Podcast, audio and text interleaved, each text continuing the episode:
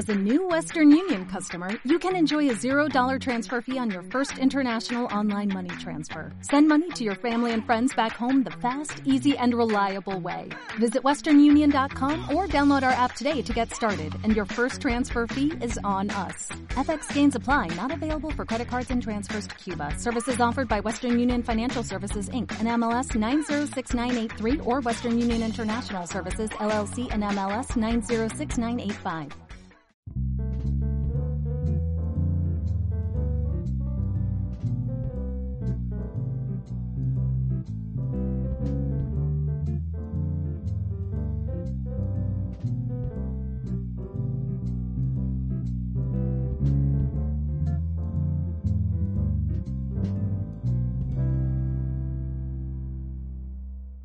Buenas tardes, queridos escuchantes. Estáis escuchando Diálogos de Mentes. Hoy en nuestro programa número 82, el sexto de la séptima temporada, y es martes 10 de enero de 2023, con lo cual pues eh, os tenemos que desear un feliz año nuevo, aunque nosotros nos sentimos un poco cansados, ¿no, José Manuel?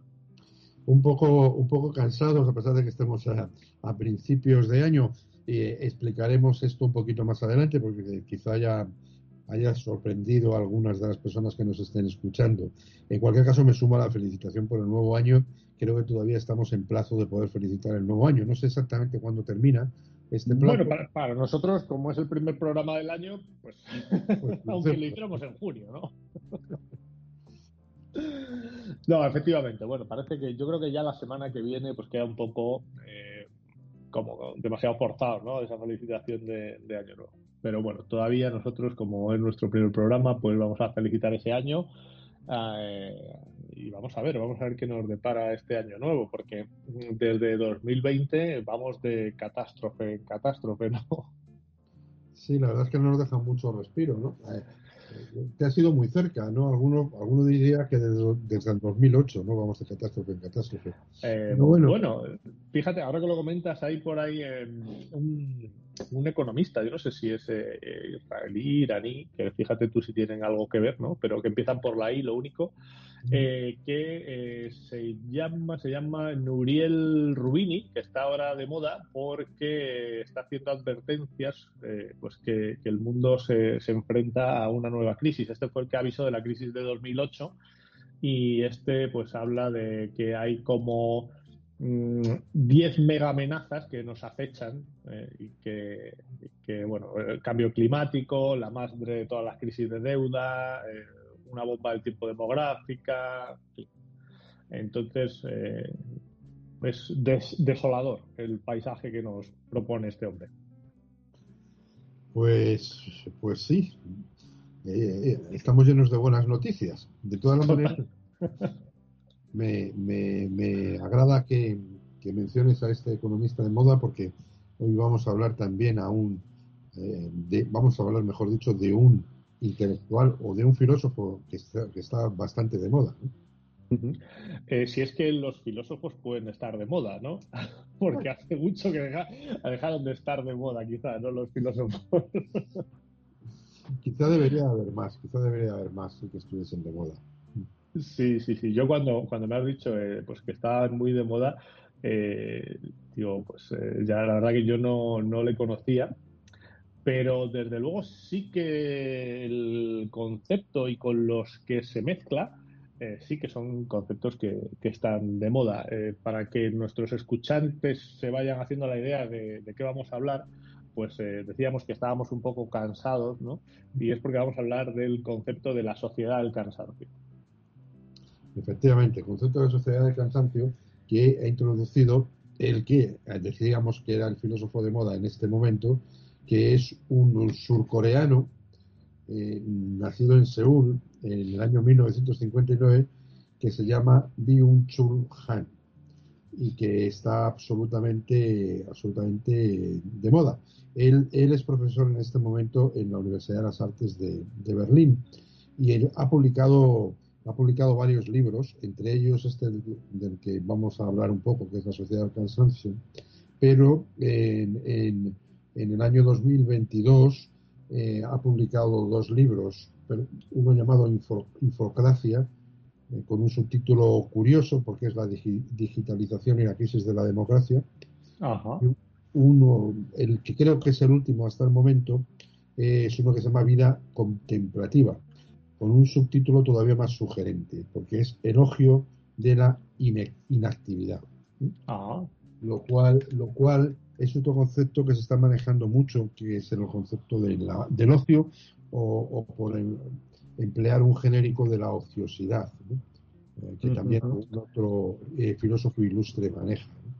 De esto, eh, esto me, recuerda la frase esta italiana de il dolce far niente, ¿no? el placer de no hacer nada. Y otro libro que hay que habla de la inutilidad de lo inútil, no, de la utilidad de lo inútil. efectivamente. Sí, sí, es un libro, creo que de Ordine. sí, sí Nuncio, Ordine. y, bueno, pues está muy bien, ¿no? Porque a veces eh, a mí me da la impresión de que, de que en la sociedad los individuos nos volvemos demasiado trascendentes y a lo mejor tenemos que recordarnos que no todo, no todo en la vida es esa trascendencia, sino que, que quizá incluso fuera de ella se puede, se puede vivir mejor. Sí, estamos quizá mm, muy preocupados eh, por lo que va a ser el futuro. Creo que, lo, fíjate, lo mencionábamos en, eh, en, el programa anterior, ¿no? El cuento este de, del señor que dice, te voy a dar todo el territorio que camine en tus pasos, ¿no? Y que nunca es suficiente y siempre pensando en el futuro, pues eh, sufres en el presente, que es un poco de lo que va esta historia también. Claro. Eh, sí, o incluso a lo mejor sin esa, sin esa, eh, sin, esa visión de futuro, ¿no? con el presente. De hecho, el, análisis que hace, que hace este el profesor surcoreano eh, remite al cambio que se ha producido en la sociedad, pero, pero no, no se va muy lejos. Yo por lo que he estado viendo, este hombre tiene bastantes libros eh, hechos y el primero eh, habla de violencia neuronal, eh, o sea, va, analizando como el paso del siglo XX al XXI, que tú comentas en función de ciertas cosas. En este primero, por ejemplo, habla de, de que cada, cada época tiene su enfermedad y, va hablando de, bueno, pues, eh, bueno, su enfermedad emblemática, quiero decir, ¿no? Y habla de diferentes enfermedades y, va avanzando ahí un poco en el tema. Sí, eh, el, concreto en, la sociedad del siglo XX le llama la época inmunológica.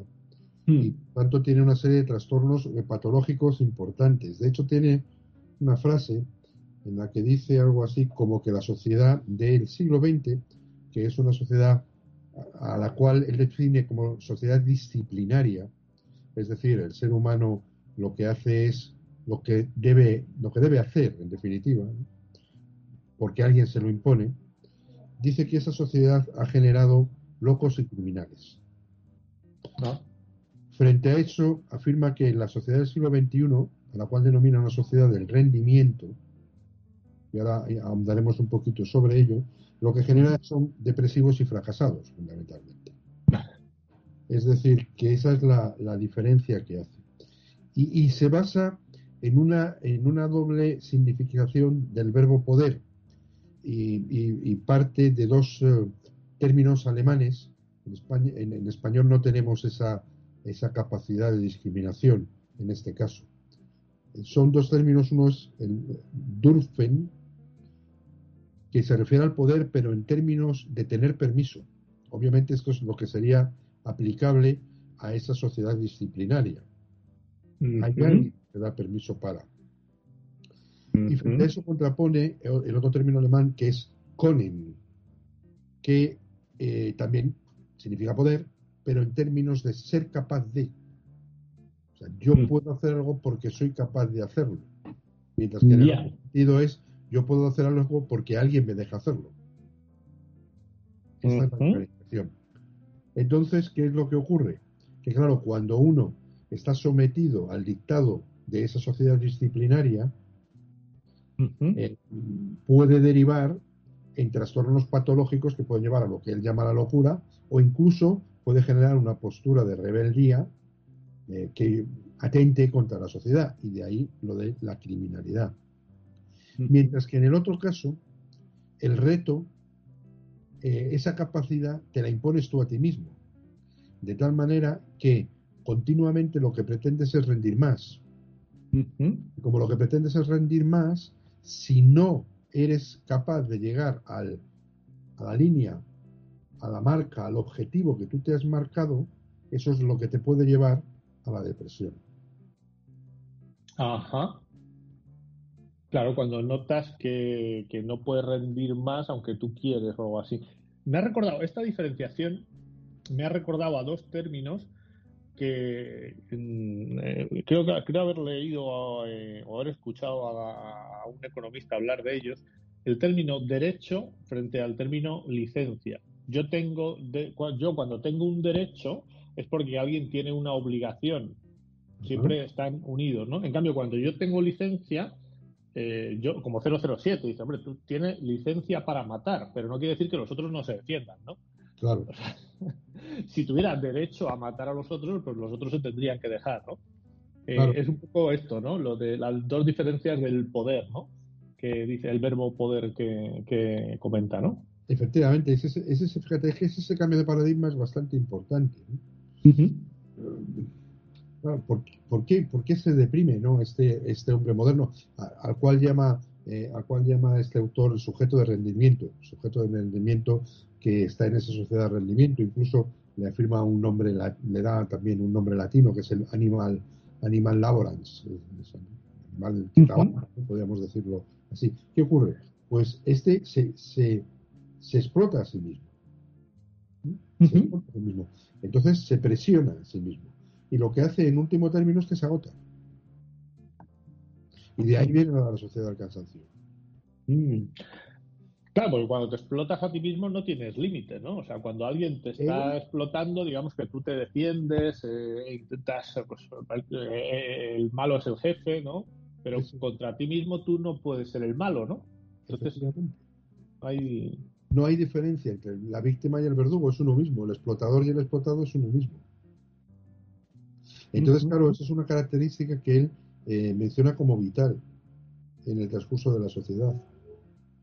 Eh, y, de hecho lo podemos ver eh, en, algunos, en algunos casos, incluso relacionado con la vertiente psicológica, en algunos síndromes del que yo creo hemos hablado en alguna ocasión, que es este síndrome del workaholic, es decir, esta ah. especie de adicto al trabajo, ¿no?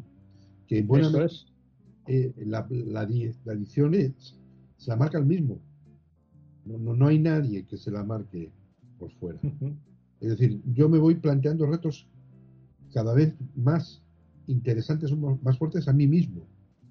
Claro, que esta, es una cuestión que a lo mejor se podría entender mal, ¿no? Porque alguien podría decir, bueno, es que todavía la gente trabaja en empresas donde hay jefes y donde eh, está haciendo cosas que les están obligando a hacer. Sí, pero en otra vertiente, o incluso en la propia vertiente laboral, el individuo que se siente capaz de hacer algo y tiene propias iniciativas, entonces se marca sus propios retos. En el mundo de la empresa hay un término que tú conocerás mucho mejor que yo, eh, Juanjo, que es el término de la proactividad. Sí, eso es. Y eso se entiende como un valor. Sí, sí, sí. Un trabajador Que, eh, que es proactivo es un trabajador que tiene iniciativas, que no está esperando a que se le mande algo, etc. Entonces, claro, en ese sentido, eh, este individuo que tiene ese tipo de iniciativas, pues continuamente se está retando a sí mismo y no solamente a sí mismo. Eh, ¿Cuántos ejemplos tenemos de personas que están insertas en una determinada empresa o en una determinada institución pública, por, por, generalizarlo y todo, y, y, propone ideas que sus jefes no adoptan porque no les parece bien y se siente frustrado, se siente mal se, enfada incluso. Sí, sí, sí, hay, eh, eh, al final, claro, hay, creo que hay un término para esto, eh, por lo menos puede ser una, una de las causas puede ser eso, que es el despido emocional, ¿no? Cuando tú sientes que pues no se te tiene en cuenta en el trabajo, lo que tú propones nunca, entonces empiezas a desconectarte. Es diferente del, del, del burnout o el síndrome del quemado, ¿no? Que también relaciona un poco con esto, ¿no? Ese, el síndrome del quemado es cuando ya estás hasta las narices de que te manden, de hacer siempre lo mismo, etcétera, ¿no? Esto otro es como, pues no me quieren, ¿no? Y me, como que me autodesconecto de esto, ¿no? Me autodespido emocionalmente.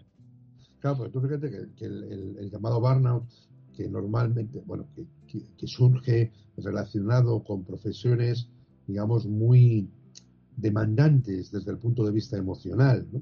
como pueden ser pues, pues los eh, cuidadores, por ejemplo, enfermeros, eh, enfermeras, eh, profesores, profesoras de los niveles más básicos de la educación, etcétera. estos son originalmente los que se quemaban, ¿no?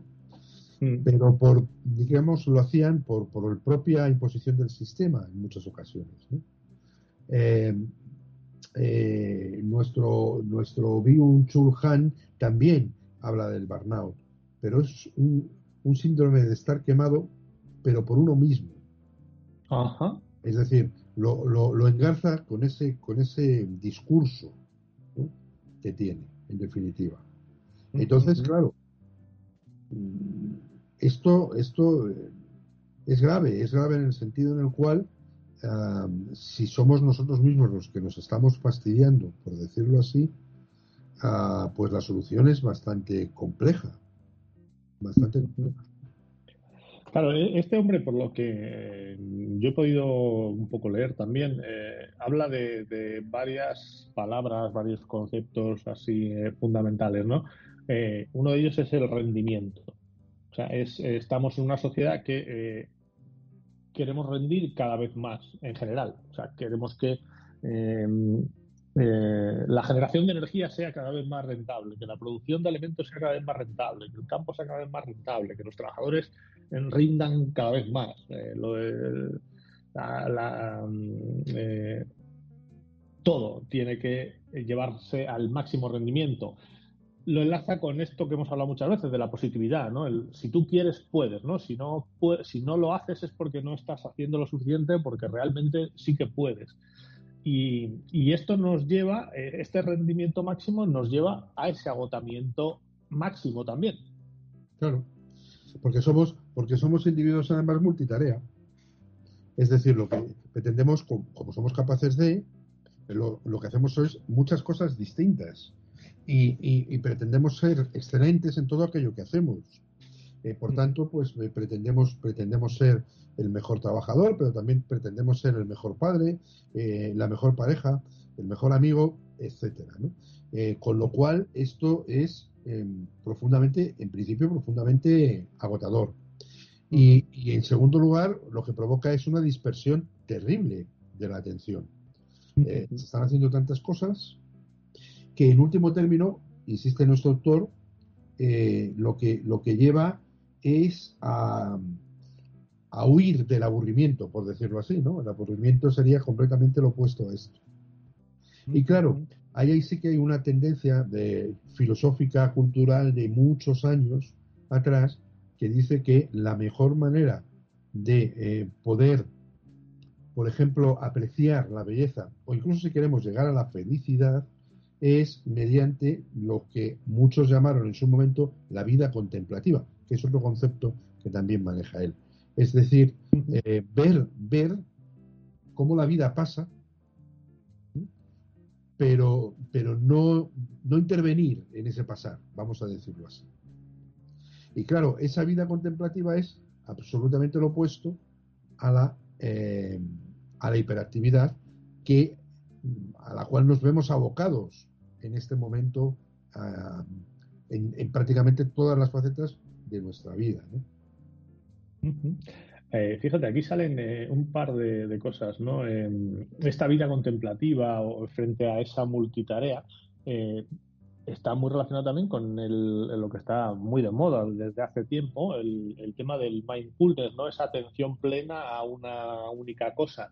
Em, de la multitarea, bueno, quien sepa algo de, informática o demás, no tiene nada que ver. los sistemas multitarea informáticos sí que realmente se les puede llevar a multitarea, pero nosotros no, nuestro cerebro no puede ser multitarea. Hay muchos estudios que, sobre la atención que, hablan de que tú cuando estás realizando una tarea, si alguien te interrumpe con una llamada, con eh, los el teléfono móvil que está constantemente interrumpiéndonos con mensajes, WhatsApp y demás, eh, dicen que de media el volver a retomar eh, la atención a la tarea que estaba realizando eh, te lleva en torno a unos 15 minutos. Una vez que te han interrumpido, el volver a estar tan centrado como estabas antes, de media te lleva como unos 15 minutos, ¿no? Entonces, mm, realmente los seres humanos multitarea, lo que se dice multitarea, no somos. No. Eh, es decir, tenemos esa limitación en el procesamiento de la información. Pero fíjate que curiosamente, y eso también lo menciona él, eh, esta, esta vocación de multitarea, con todas las restricciones que, acabamos de mencionar, se podría entender como un progreso del ser humano. Mm. Pues él, él lo califica justamente como lo contrario, como una regresión, como un retroceso. Porque dice que nuestros antepasados, en la época de los cazadores, eh, eran bastante multitarea. Ah. Sí, e incluso, e incluso lo equipara a los animales salvajes en alguna ocasión. Es decir, tienen la, la multitarea de proteger a las crías, de conseguir alimentos, de protegerse de los enemigos, etcétera. Y esto era algo que los cazadores fundamentalmente intentaban hacer. Claro, cuando, cuando el ser humano se refugia y dice, bueno, hasta aquí hemos llegado, y yo me quedo en un sitio y me voy a dedicar intensivamente a una gran tarea, que es sacar cosas de la tierra en la cual estoy viviendo, es decir, en ese periodo, eh, en ese cambio tan importante desde el punto de vista cultural, la atención se centra bastante. Y es, según su teoría, posteriormente cuando nos hemos vuelto a dispersar.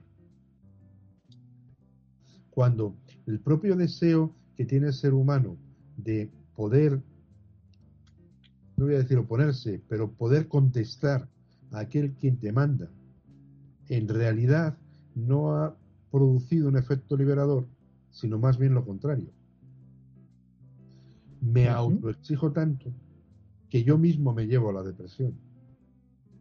Claro. Al darme cuenta de que no llego a hacer las cosas.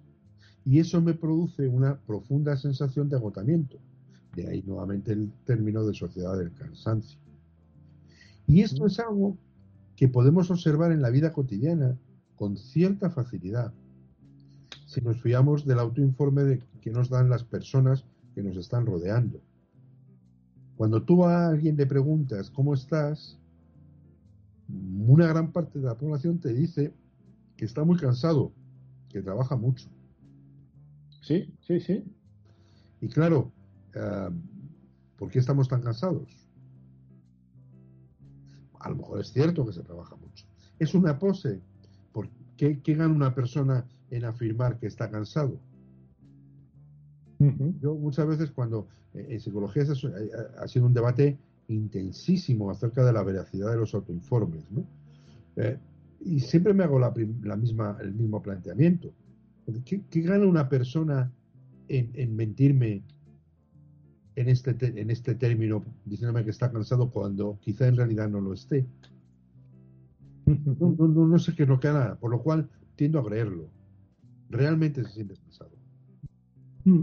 Sí, esto es. Eh, eh, a mí también me, me, llama la atención, ¿no? Parece que mm, la gente dice mucho lo de. Joder, es que estoy desmotivado, ¿no? Estoy cansado, estoy desmotivado. Y muchas veces lo que no, yo creo que no es una cuestión de motivación, confundimos la motivación con las ganas, ¿no?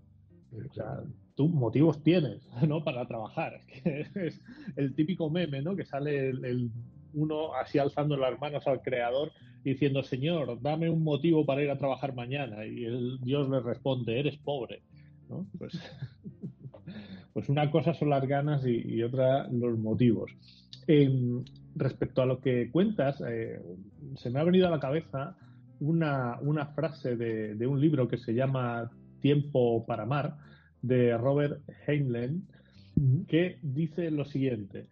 Un ser humano debería ser capaz de cambiar un pañal, planear una invasión, sacrificar un cerdo, guiar un barco, diseñar un edificio, escribir un soneto, llevar un balance, construir una pared, acomodar huesos, consolar a los moribundos, recibir órdenes, dar órdenes, cooperar, actuar individualmente, resolver ecuaciones, analizar un nuevo contratiempo, eh, eh, palear estiércol, programar un ordenador, preparar un sabroso alimento, combatir efectivamente, morir con dignidad. La especialización es para los insectos. Sí, es verdad, pero no toda la porque, ojo, eh, me llama, a mí me, o sea, obviamente es una parrafada, pero me gusta la frase final de la especialización es para los insectos. Eh, y es un poco verdad, ¿no? Eh, en los últimos años tendemos a todos los niveles a intentar especializar cuanto más posible y cuanto antes posible a, las personas, ¿no? Y, y yo creo que las personas, eh, hombre, pues sí, está bien tener una cierta especialidad en algo, pero eh, necesitamos ese, conocimiento general, ¿no? Para, para poder entender lo que es el mundo, ¿no? Y, entendernos a nosotros mismos. Claro, lo que pasa es que el conocimiento general es tan absolutamente amplio que se nos escapa. Y esto, nos, lleva a Sócrates. Fíjate, eh, él decía la famosa frase de solo sé que no sé nada, ¿no? Pero, pero hay que caer en la cuenta que cualquier estudiante de bachiller de nuestro país, del denostado medio educativo de nuestro país por parte de muchos, probablemente sepa muchas más cosas de las que sabía Sócrates en su momento. Sí, sí, sí, sí, sí. Claro, ¿qué es lo que ocurre? Que del conjunto total de conocimientos que había en la época de Sócrates, él, eh, eh, pues tenía un porcentaje probablemente bastante alto, mm. probablemente superior al 50%. Claro. Mientras que ahora eh, el, conjunto de conocimientos es tan absolutamente vasto que si alguien llega al 1 o el 2%, pues se puede considerar un privilegiado. Mm. Es decir, que hay una, hay una diferenciación fundamental. Eso no quiere decir que nosotros seamos capaces de interpretar en clave genérica aquellas cuestiones en las cuales podamos ser más o menos especialistas. O incluso al revés, que ese escaso conocimiento generalista que tengamos nos pueda servir para interpretar correctamente el conocimiento especializado que, tenemos. Es una cuestión eh, distinta. Pero en último término, todo se, relaciona con una manera, yo utilizo una frase que no me gusta mucho, pero con una manera de estar en el mundo.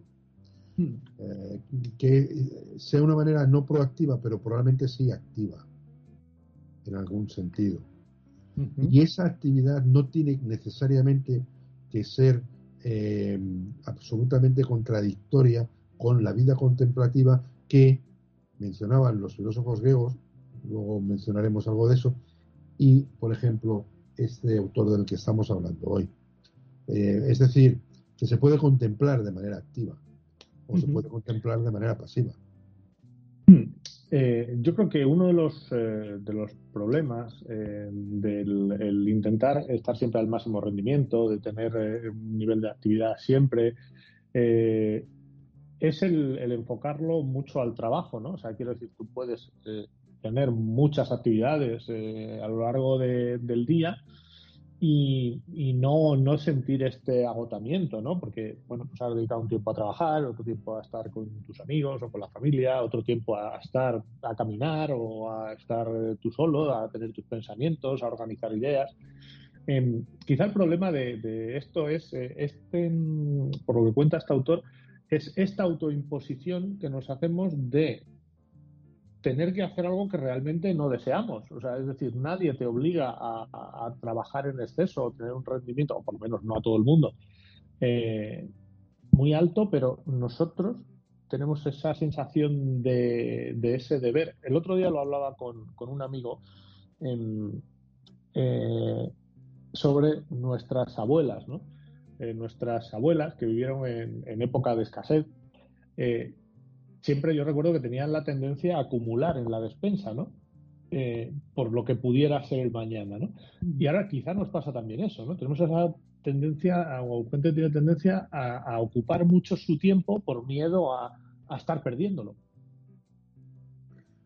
Claro, claro, pero no solamente es ocuparlo, sino ocuparlo de una manera que en alguna medida es competitiva con respecto a nosotros mismos. Es decir, eh, eh, trabajo y después de trabajar me voy a un gimnasio. Y entonces eh, en el gimnasio hago determinado tipo de tablas o ejercicios, pero me voy planteando retos, cada día un poquito más, ¿no? O, me voy a correr y mm, corro tres kilómetros, digo, pero mañana voy a correr 300, etcétera, ¿no? Es, es, es este concepto el cual, el, cual está manejando. ¿Tenemos alguna necesidad de eh, correr más que, que, ayer, leer más deprisa o más libros que el año pasado? No hay ninguna necesidad ¿no? al respecto. Pero nos vamos autoimponiendo eso. ¿Por qué? Porque nos consideramos que somos capaces de, volvemos al, al, doble significado del término poder. ¿no? Nos vemos capaces de, y como nos vemos capaces de, pues vamos a hacerlo. Esa es la manera que engarza con lo, el positivismo, en la psicología positiva que estabas mencionando anteriormente. ¿no? Ajá, eso ¿Qué es lo que ocurre? Aquí es la clave. ¿Qué es lo que ocurre cuando nos damos cuenta de que no somos capaces de, que no llegamos, que no pues podemos nos agotamos. kilómetros y medio? ¿Por qué? Porque estamos agotados y entonces nos podemos deprimir. Claro. Ese una vez más las malditas expectativas, ¿no? O sea, cuando eh, yo me voy creando expectativas cada vez más altas y no tengo límite porque como si quiero puedo, como eh, esa psicología positiva una vez más, pues voy, cada vez voy elevando un poquito más las expectativas. Y entonces, pues claro, si siempre voy elevando un poquito más las expectativas, pues llegará un momento que no voy a llegar a ellas. Efectivamente. Em, no, me ibas a decir algo. Sí, te, iba a decir que uno de las de las eh, de los capítulos del libro este de la sociedad del cansancio se titula el caso Bartleby. Entonces, claro, este Bartleby es un, es un personaje, supongo que muchas de las personas que nos están escuchando lo, saben probablemente mejor que nosotros, es un personaje muy curioso, muy interesante, eh, de un, cuento que escribió en su momento Herman Melville, el autor de Moby Dick, eh, un, cuento titulado Bartleby el escribiente. Eh, bueno, yo aconsejaría a cualquier persona que no lo haya leído que lo leyera, porque realmente es un cuento muy curioso.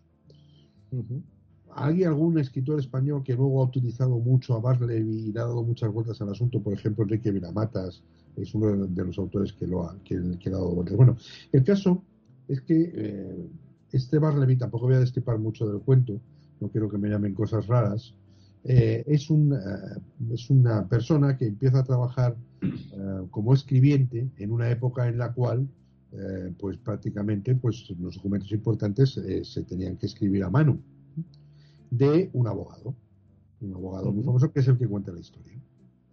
Entonces este abogado pues le empieza a mandar cosas y al principio pues las realiza, pero en un momento determinado, cuando le manda algo distinto a la que es propiamente la tarea del escriba, del escribiente, eh, la respuesta de este Bartleby es preferiría no hacerlo.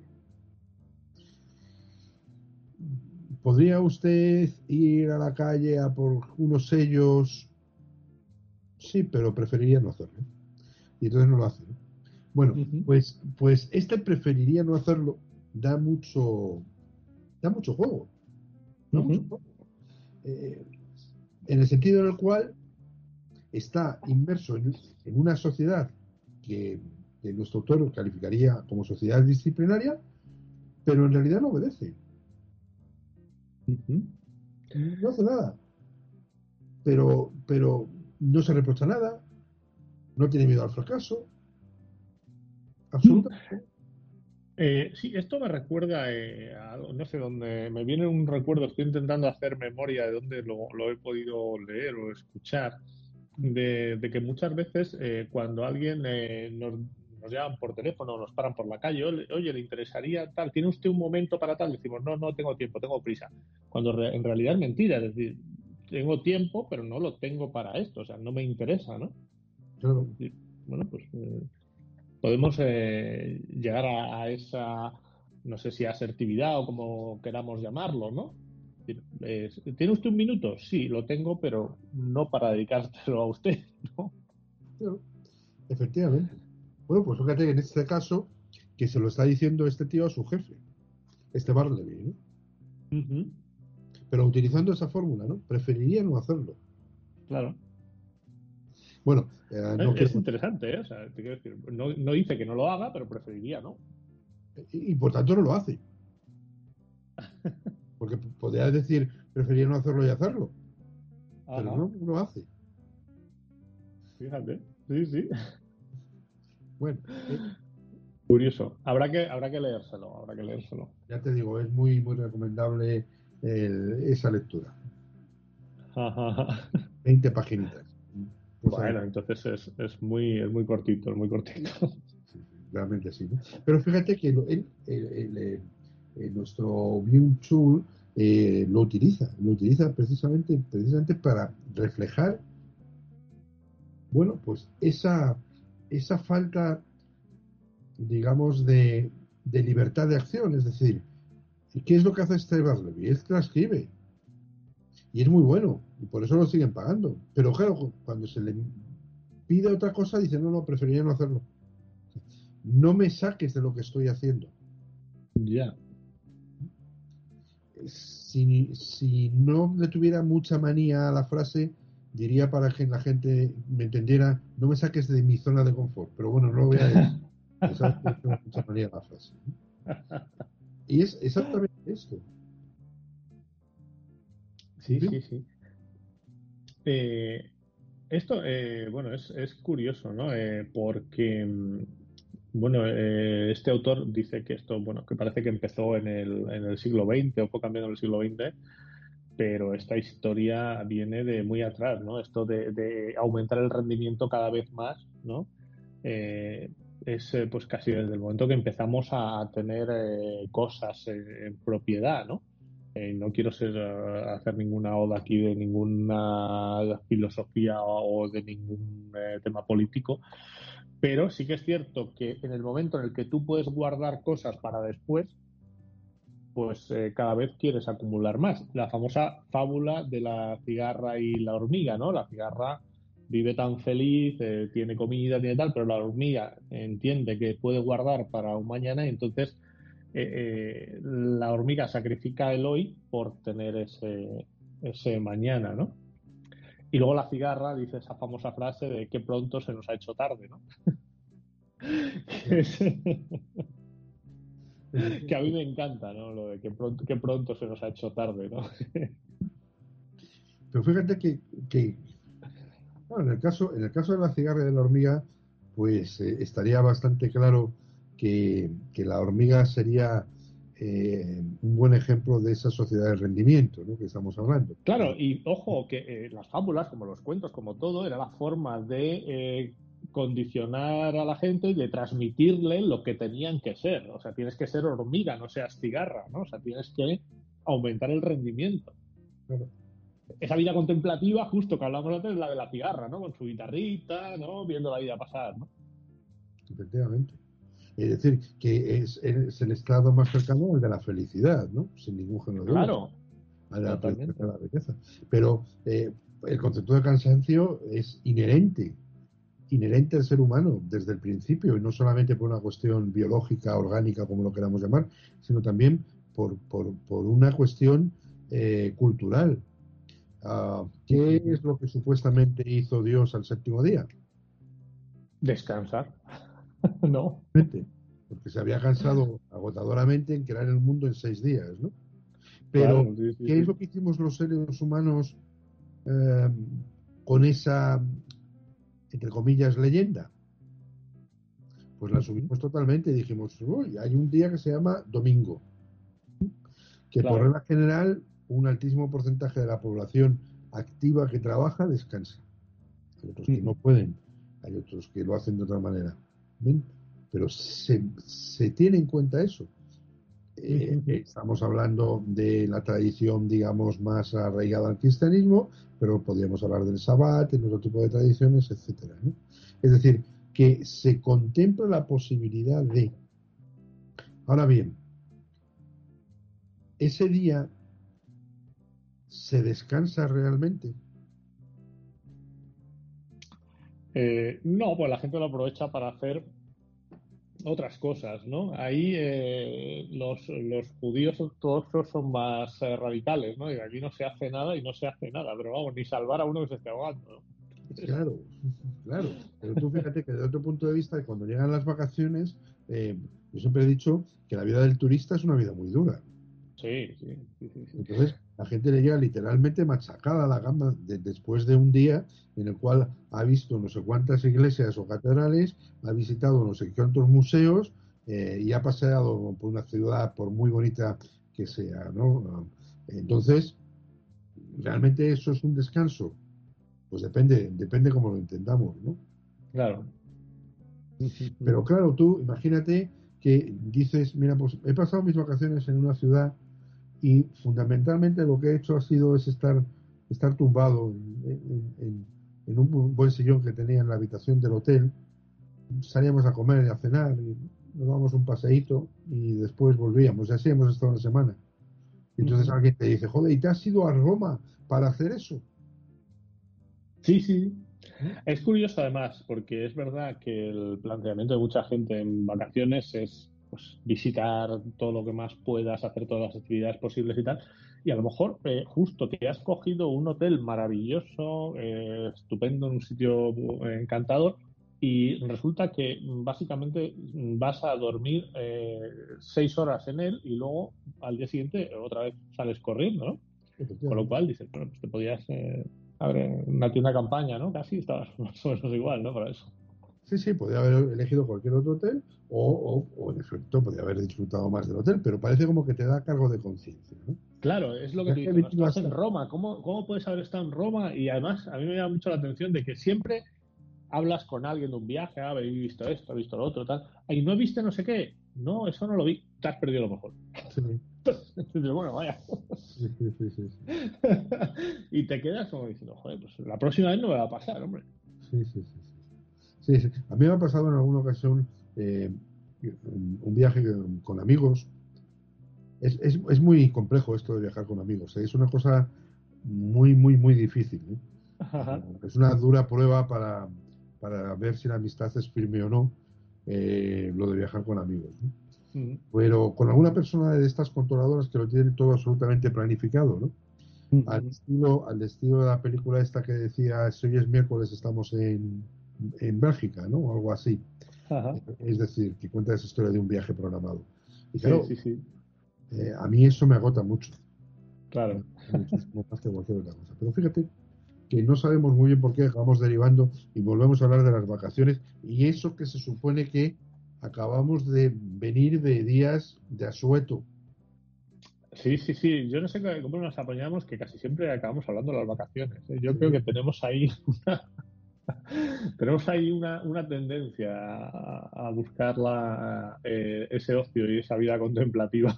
Estaba, estaba pensando, estaba pensando eh, este buen hombre coreano en nosotros, probablemente cuando hablaba de lo del cansancio y estas cosas, mm. no, sé, no sé, a lo mejor va, va por ahí. Sí, sí, puede, puede que vaya, puede que vaya por ahí, puede que vaya por ahí la cosa. En, respecto a esto, hay, hay muchísimas, eh, pues hablábamos de la fábula de, la cigarra y la hormiga. Hay un, cuento también, no sé si es una especie, creo que es un cuento sufí, no, no he encontrado la, referencia original, que habla de un, pescador y un empresario, ¿no? Entonces, eh, un pescador de un el típico eh, pueblecito pesquero pequeño donde la gente vive tranquila. La imagen esta que tenemos de, los pueblos del sur, ¿no? Pero del sur me refiero al Mediterráneo sur, o sea, eh, la parte sur de España, el sur de Italia, donde la gente, pues, Grecia, los pueblecitos pequeños de pescadores, la gente vive tranquila, eh, va a pescar lo que va a comer, ese tipo de cosas, ¿no? Entonces, bueno, pues llega un señor adinerado, empresario, eh, emprendedor, y le ve que un pescador tiene, tiene muchos peces y que pues a eso de las 11 de la mañana pues recoge las cosas y, se va con sus peces a casa, ¿no? Y dice, oye, pues parece que has pescado mucho y ya te vas, ¿por qué no sigues? No, porque con esto tengo suficiente. Y dice, hombre, pero podrías pescar más, ¿no? Y estás un ratito más, te llevas más peces. pero bueno, ¿para qué? Bueno, pues porque podrías venderlos y con eso conseguir dinero. bueno, pero ¿para qué? Bueno, pues porque podrías mejorar tus artes de pesca y entonces podrías conseguir más peces, te podrías comprar un barco. Bueno, pero ¿para qué? Bueno, pues para conseguir más dinero, tener más eh, estabilidad, contratar a gente. Bueno, pero ¿para qué? Dice, bueno, pues para tener tú más tiempo libre. Dice, pues si eso es justo lo que tengo ahora, ¿no? Ese tiempo libre. Trabajo dos horas al día y luego el, resto del día disfruto, ¿no? Eh, me ha recordado esta fábula, cuento, ¿no? Esta, esta historia, o bueno, esta historia, eh, este concepto de, sociedad del cansancio. Que llegamos a un momento y dices, bueno, ¿para qué? Y hablamos el otro día también de la importancia de lo suficiente. Sí, efectivamente. Claro, pero estamos inmersos en un, en un, sistema, vamos a decirlo así, eh, donde los límites de, de esa suficiencia son muy difusos y, donde probablemente lo que ocurra pues, eh, pues es que no se tengan claros y que cuando se alcanza un determinado límite eh, pues se pretende mm, escalar un poquito más y, llegar a ese otro límite. Ahí es donde está nuestra, nuestra esclavitud, ahí es donde está nuestra falta de libertad, ahí es donde es muy difícil encontrar a individuos que tengan esa, esa manera de concebir la vida, como el ejemplo que acabas de, poner del pescador que, pesca lo suficiente para vivir eh, al día. Eh, esto es bastante complejo. Fíjate que el otro lo que le está diciendo en último término es que monte una gran empresa que en, último término se convierta en una multinacional de la venta del pescado. Y entonces se forrará. Pero, pero no va a ganar más tiempo libre, probablemente todo lo contrario. Sí, le suele pasar eh, pues a la gente que monta pequeñas empresas, que luego van creciendo y demás, ¿no? Pues que dicen, eh, no, esto, mm, mi idea es retirarme pronto, ¿no? Y pues retirarme pronto es acabar trabajando con 70 años, ¿no? Multimillonario a lo mejor, pero eh, trabajando. Em, esto es, es, es, bastante es bastante curioso, ¿no? Porque se habla mucho eh, del tema de la renta básica universal, de estos subsidios para, bueno, pues para la gente que no tiene ingresos, que iba y tal. Y lo hemos mencionado muchas veces. El problema de esto, que yo estoy convencido que será posible a medio plazo casi corto, o sea, como consideremos unos, en unos 10 años, 15 años, esto será una, yo estoy convencido que será una, real, una realidad por la automatización del trabajo, porque las máquinas trabajarán para nosotros, etcétera. Eh, el problema es, eh, claro, ¿qué hacemos con esa gente que sigue pensando que hay que trabajar, hay que rendir, hay que, como le dices, no, no, contempla la vida, ¿no? Confórmate con esto poco y, ya está. no le des más vueltas. ¿Cómo cambiamos esa, filosofía? Porque ahora mismo estamos en, el momento que dice Byung Chul, ¿no? Se llama el hombre este. Sí, Pero esto en algún momento cambiará y tendremos que ir a otra cosa. A ver, se ha producido desde hace mucho tiempo, yo creo, una sacralización del trabajo a todos los niveles. Entonces, eh, a, título individual, parece ser que un individuo que no trabaja pues es poco menos que un paria social, porque no contribuye con su sudor al engrandecimiento de la sociedad. Eh, y por otro lado, desde el punto de vista incluso político, pues eh, ese es el indicador que se considera eh, regio para poder evaluar la gestión de un determinado gobierno, el que haya más o menos paro en un momento determinado, por encima de cualquier otra cosa. Eh, claro, podemos decir que dentro del juego político, pues evidentemente quien está en la oposición juega con eso con una ventaja, pero extraña mucho desde el punto de vista social. Eh, es decir, ¿por qué se está produciendo esto? Claro, alguien puede decir, no, es que si alguien no trabaja, no ingresa, si no ingresa, no puede sobrevivir. Es, cierto, eso tiene su parte de razón. Pero existe otro, ese otro elemento que es absolutamente fustigante. Eh, aquel que considera el trabajo como algo absolutamente necesario. Y yo creo que el trabajo debería ser algo absolutamente accesorio. Eh, debería ser aquello que nos permita hacer otras cosas. no aquello que se convierte en el centro de nuestras vidas y que nos impide hacer otras cosas. Ahí es donde se produce este empobrecimiento.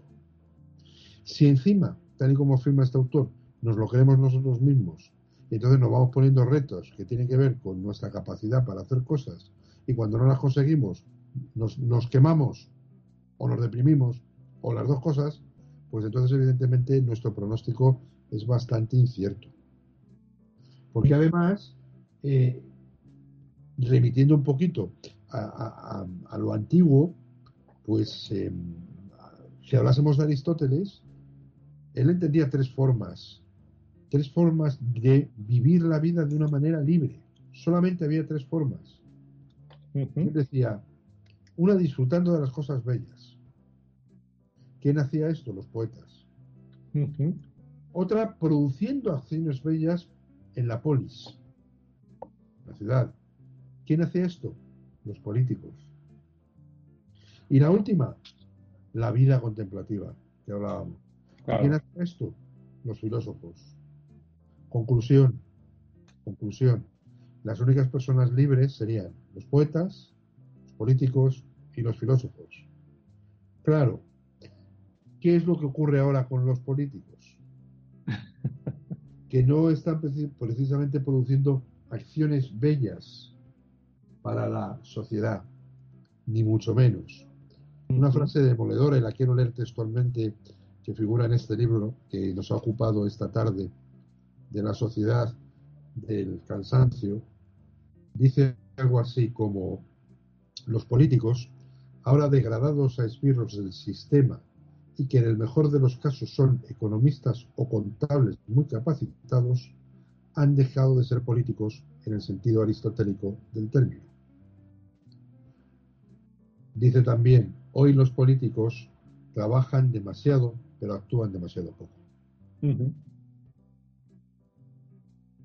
Sí, es, es, eh, es curioso. Em, fíjate, eh, Mm, ya yendo a un, a un punto más moderno, ¿no? En cuanto a, a, estos, eh, yo creo que derechos hacia los que tenemos que ir, ¿no?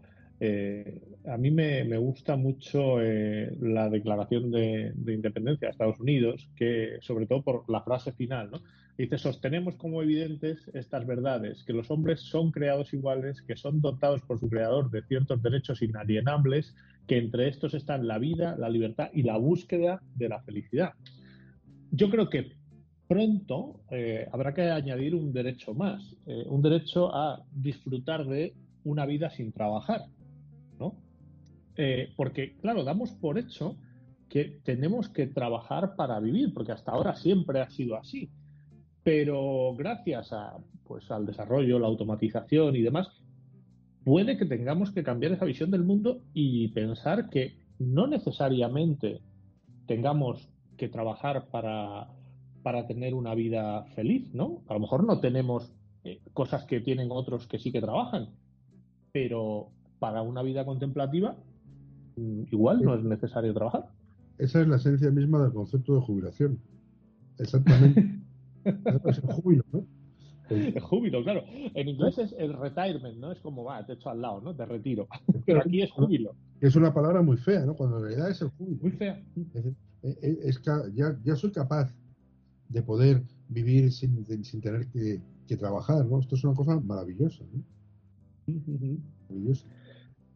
Sí, pues yo creo que, llegaremos a eso y que de alguna forma pues eh, habrá que hacer un cambio de mentalidad, eh, tendremos que apartar esas eh, fábulas de la cigarra de la hormiga y otro tipo de, de, cuentos, de enseñanzas que lo que nos transmiten es que hay que trabajar. Está muy bien visto la persona que es trabajadora, pero está muy mal visto la persona que es vaga. La cigarra siempre ha sido, ha estado, ha sido muy mal vista, ha estado muy mal vista. A lo mejor la evolución de la sociedad es a que esté bien visto la, pues que haya personas que no quieran trabajar, ¿no? Que disfruten de su vida, pues, eh, a ver, sin hacer daño a nadie, sin, pero bueno, pues, eh, sin tampoco entorpecer a los que sí desean trabajar, ¿no? Y que esté bien visto eso. Efectivamente. En fin, en fin, es que es complicado. Todo es complicado, pero todo redunda siempre en lo mismo, ¿no? Nos, nos, hemos complicado la vida de tal manera que eh, nos hemos quitado determinado tipo de placeres, como por ejemplo la, contemplación de, lo, de, la belleza, ¿no? un poquito a lo anterior. Y esto es muy porque lo del arte, que de esto también podríamos hablar mucho un día, ¿no? Es decir, ¿dónde estaban hace siglos las obras de arte? En muchos casos en la calle, en otros casos en los lugares de culto donde iba la gente y podía disfrutar de esas obras de arte. Ahora, ¿dónde están las obras de arte desde hace unos años esta parte? Los museos. En el mejor de los casos, los museos. Por cierto, para entrar en ellos, con algunas honrosas excepciones, el ciudadano debe depositar un dinero para poder disfrutar de eso. Pero, ¿cuántas obras de arte hay en cámaras acorazadas de bancos? Ah, sí, sí, claro. Por ejemplo. Bueno, ¿por qué? Se ha perdido. Es decir, algo, algo que era la exaltación de la belleza en un momento determinado se ha quedado absolutamente restringida a las posibilidades de unos pocos. Sí, eh, yo creo que esa contemplación de, la belleza es algo a lo que por algún motivo nos han ido deshabituando, ¿no? Eh, mm, y puede ser cualquier cosa, ¿no? Puede ser, eh, pues, eh, un amanecer, una puesta de sol, un día de lluvia. o sea, cualquier cosa puede tener esa, en la naturaleza, puedes observar esa belleza, o incluso no en la naturaleza, ¿no? En, disfrutar de la perfección de, de, una pieza o de la armonía de, de, un sonido. Y, y yo creo que, que eso son las cosas estas de la de la utilidad de lo inútil, ¿no? decía el libro, ¿no? Habla de todas esas cosas que dice, cosas que aparentemente son inútiles, eh, no lo son. Claro. En fin, bueno, hemos tocado muchos temas, Juanjo. Fíjate, me gustaría, me gustaría terminar, dado que hemos ha sido nuestro nuestro eje eh, sobre el cual hemos girado el programa de hoy, el libro este en cuestión, me gustaría leer la última, el último párrafo del libro. Eh, me parece, me parece bien simplemente decir que algún día deberíamos tratar, no las hemos mencionado en, diagonal, las tres eh, enfermedades características de, esta sociedad que dice el autor también, que son el, eh, el déficit de atención con hiperactividad, el trastorno límite de personalidad y síndrome de desgaste ocupacional. Algún día tendremos que hablar de alguna de ellas, aunque de alguna hemos hablado. Cuando hablamos de, alguna, de alguna hemos hablado ya pero podríamos hablar sobre, sobre ellas sin ningún género de dudas. Sí, sí, sí. Pues dice este autor como último párrafo, y es un párrafo que yo creo que deberíamos de pensar. Eh, invito a los escuchantes a que lo hagan si es que quieren hacerlo, evidentemente. Dice, vivimos en, en unos grandes almacenes transparentes en los que nos vigilan y manejan como si fuéramos clientes transparentes. Sería necesario escapar de estos grandes almacenes. Deberíamos volver a convertir los grandes almacenes en una casa, es más, en un centro festivo en el que realmente merezca la pena vivir. Totalmente, ¿no? Pues ahí estamos. Pues no somos más que una mercancía. Eh, sí, sí. y curiosamente, eh, las redes sociales o en las redes sociales nos exponemos como una mercancía. Hmm. Sí, sí, sí, sí. Es, eh, vamos, yo cada, cada, vez más, ¿no? sale la tele, no sé qué, y eh, la ocupación pone influencer, ¿no? o sea, esta es tu ocupación, influencer, ¿no? Anda que va a poner filósofo, ¿sabes? Ah, bueno. De eso hablaremos un día también, si quieres. Sí, sí, sí. Tenemos que hablar algún día de, los influencers y, y por qué porque, como dirían ellos, lo están petando en la sociedad actual. Una gran pregunta, sin duda.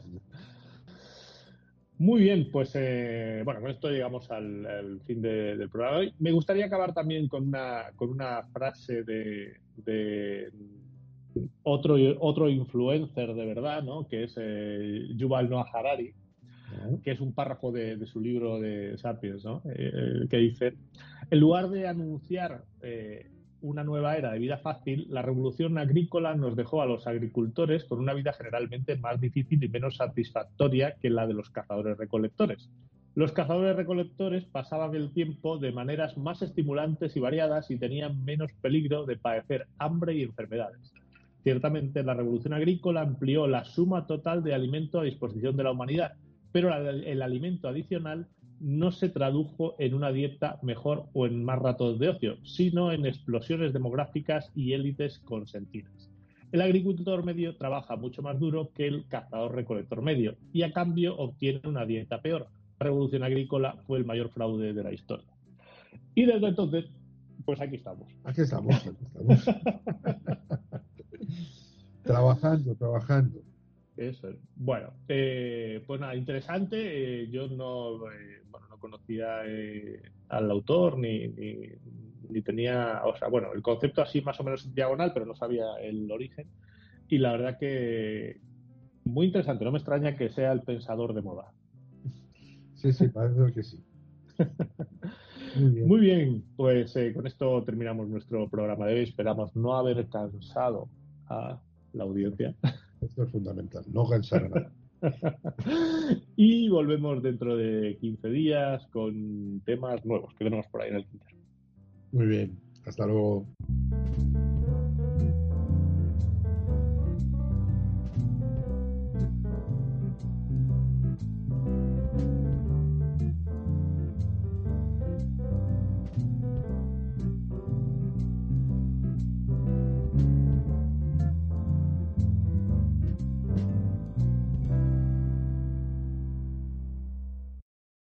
En Sherwin Williams somos tu compa, tu pana, tu socio, pero sobre todo somos tu aliado, con más de 6.000 representantes para atenderte en tu idioma y beneficios para contratistas que encontrarás en aliadopro.com. En Sherwin Williams somos el aliado del PRO.